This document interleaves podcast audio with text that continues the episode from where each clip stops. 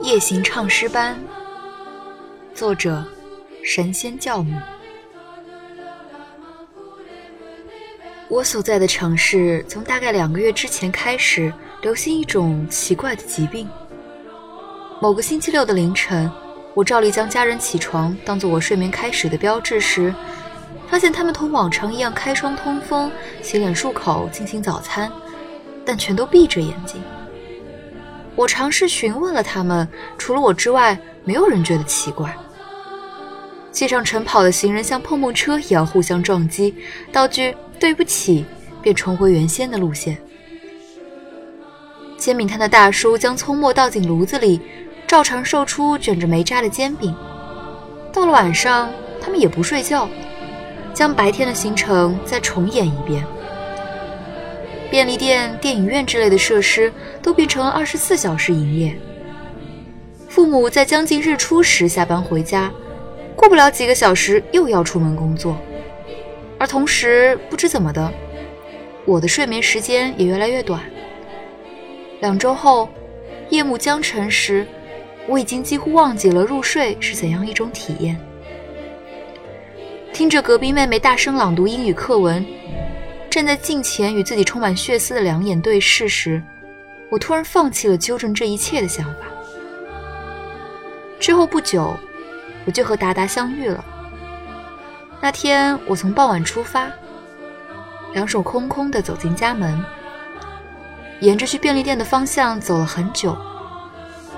背后丛生的高楼离我越来越远，电子大屏幕上灿烂的女模特闭着眼睛。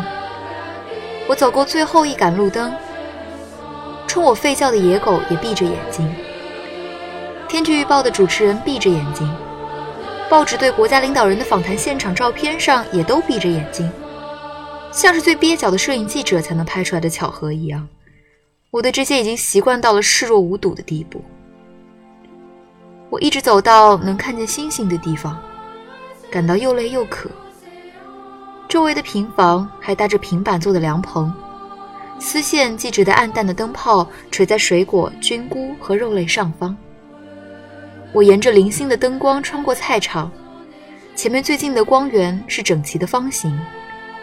在市郊油腻的教堂，由学龄前到身高已超过我的儿童组成的歪歪倒倒的唱诗班正在台上练习。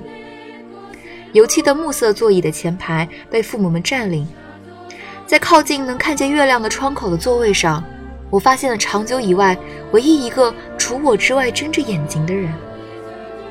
达达同我一样吃惊。我告诉达达我很饿，问他有没有什么吃的。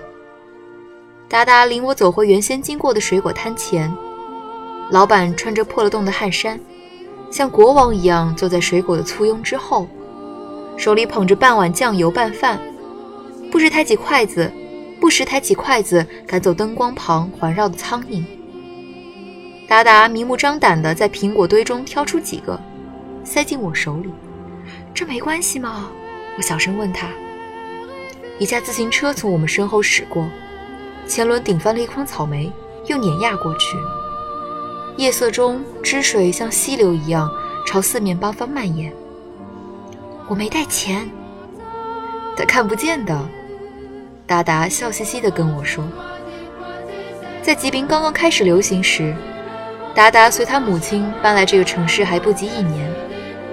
在之后某天的交谈里，达达告诉我，他们是来寻找原本在此工作的父亲的。达达的父亲没有手机，联系全靠定期打来的公共电话和到账通知，但在某个时间点，这根脆弱的丝线被切断了。达达拿到了初中毕业证书，他母亲觉得这是一个好机会，就带他来到了这里，与一个下岗女工同租一套房子。慢慢打听达达父亲的消息。达达的母亲是基督徒。达达告诉我，他每年新年都会自告奋勇地联系县城里的基金会，组织村里的孩子们在大年初一唱诗。他并不识字。达达为他朗读圣经。达达不信教。那天晚上，我和达达聊了几乎一整夜，迎着发红的地平线，我又走回人声鼎沸的、从未停步的城市。闭着眼睛的老师将粉笔写到了黑板的边框外面。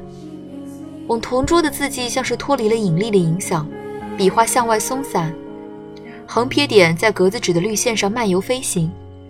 我想起达达，走上讲台，对着老师做鬼脸，谁也没有笑。教室里一片繁忙的笔尖。每晚我都步行到教堂与达达见面。我从未如此认真地观察过一个人的眼睛。达达的眼睛会被落日时的光线染成同样的颜色，和我干枯的眼球不同，不用刻意张大也能从中看出光泽。没有唱诗班训练的夜晚，我和达达爬上他家棕灰色的三层小楼的房顶，倚在太阳能热水器旁边听收音机。主播用裹在沙子里似的声音说：“探险队，北极，冰盖，科学家，公司，最新技术，传感器，消除没有视力的麻烦，投放市场，总理会面，航天，太阳系，股市。”跌停。那些话钻不进我几乎停滞的粘稠脑浆中。达达会突然冒出这些话，听不出逻辑，并不在意我的回应。诗本来也不需要评论。我记得更多的是，当月亮还在半白的天空中朦胧不清的时刻，教堂门口停放的电动车慢慢增加，家长们将双手搭在孩子的肩上。议论着附近小学的优劣。唱诗班的孩子们集合训练的日子里，我和达达坐在第一次见面的位置，看指挥卖力的手舞足蹈。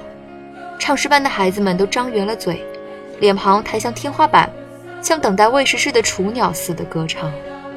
幼小的扁桃体在排列整齐的喉腔深处悠长的抖动。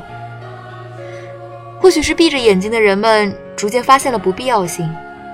通往教堂的路上逐渐没有了引路的亮光。我在黑暗中摸索前进。到达教堂时，已经忘记自己摔了几跤，裤子上经常沾着雨血和烂菜叶。但是教堂一直没有关灯。亮堂堂的观众席里，只有我和达达两双眼睛还在折射着浪费的光明。我问达达。失去睡眠却仍然遵循原来的行程，是否会感到疲劳？达达验证了我的怀疑。我没有记过从家到教堂的路程，于我而言，几乎相当于徒步走过半个地球。不会睡眠并不等于清醒。在独自穿行于精力充沛的街道时，我总是感到双腿中注满了酸液，疲惫不堪的大脑牵引着我的身体。昏昏沉沉地走在睡眠的边缘，随时就会跌进那里。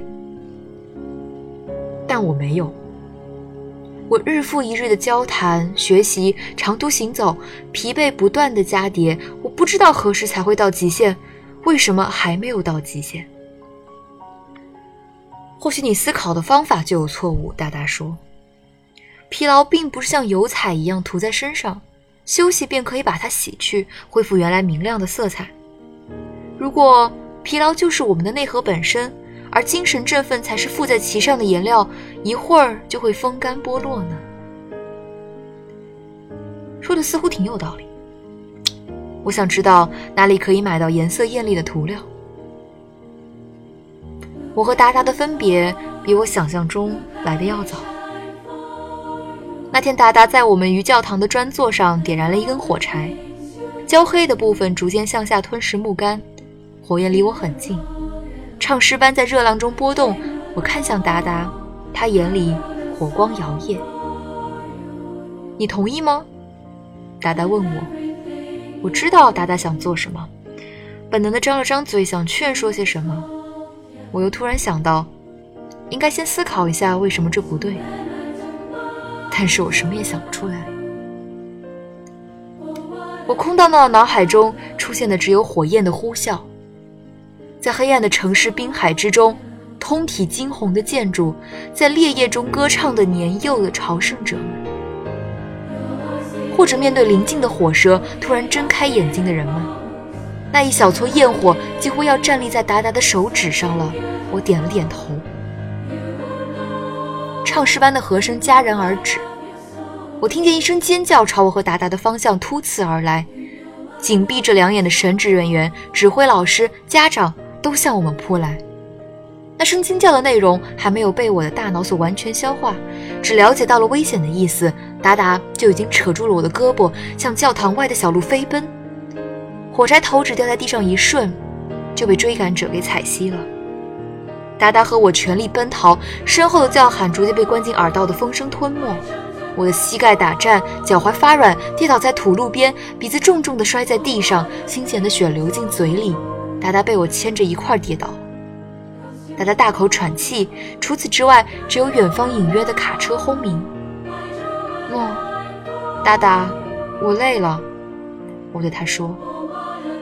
那么你睡吧。达达伏在我身边，紧紧地蜷缩起来，将我的一撮头发攥在手心里。我不能动弹。我闭上眼睛。后来我又见过一次达达，不过已经是后话了。我醒来之后身体轻快，头脑运行畅通无阻，但并未想象中那样忘记这一段经历，只是许多细节已经模糊不清。我还记得达达向我论述疲劳的那个比喻，即使现在我仍觉得它新奇有趣。我将那个点子卖给了一位立志当作家的朋友，他在一家面向学生的杂志公稿，笔名叫波普之星。他告诉我那期故事反响很不错，还多亏了我达达的奇思妙想。抱着想感谢达达的心态，我带波普之星去了市郊的教堂。我在明快的黑暗中穿过他家附近的菜市场，尽管没有了视野，我仍觉得头一回能将这幅充满生活气息的热闹图景完整的构筑出来。过去我只记住了达达脖子上戴着一个塑料十字架，是他母亲送给他的，从未注意到达达身上的衣服还有破洞。早知道，我想就应该趁自己还看得见时，从城市中偷两件像样的衣服给。我与波普之心跟着达达去教堂听了唱诗，未来的作家感慨良多。他最近正在读《忏悔录》。达达反常的沉默。我想，也许是带了个陌生人来，让他感觉到了自卑。想到这一点，我不禁埋怨起自己考虑的不周全来。达达，你应该多开心一些。临走时，我对达达这么说。我说这番话绝非客套，而是出自对朋友的真心，这点无需怀疑。达达没有回应。时值冬日，寒气被我的体温隔绝在外。唱诗班的孩子们叽叽喳喳地走出来，身后的父母忙着给他们套上羽绒服。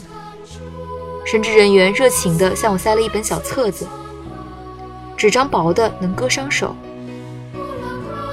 我看不见达达的表情，并且忘记了那是在白天还是在夜里。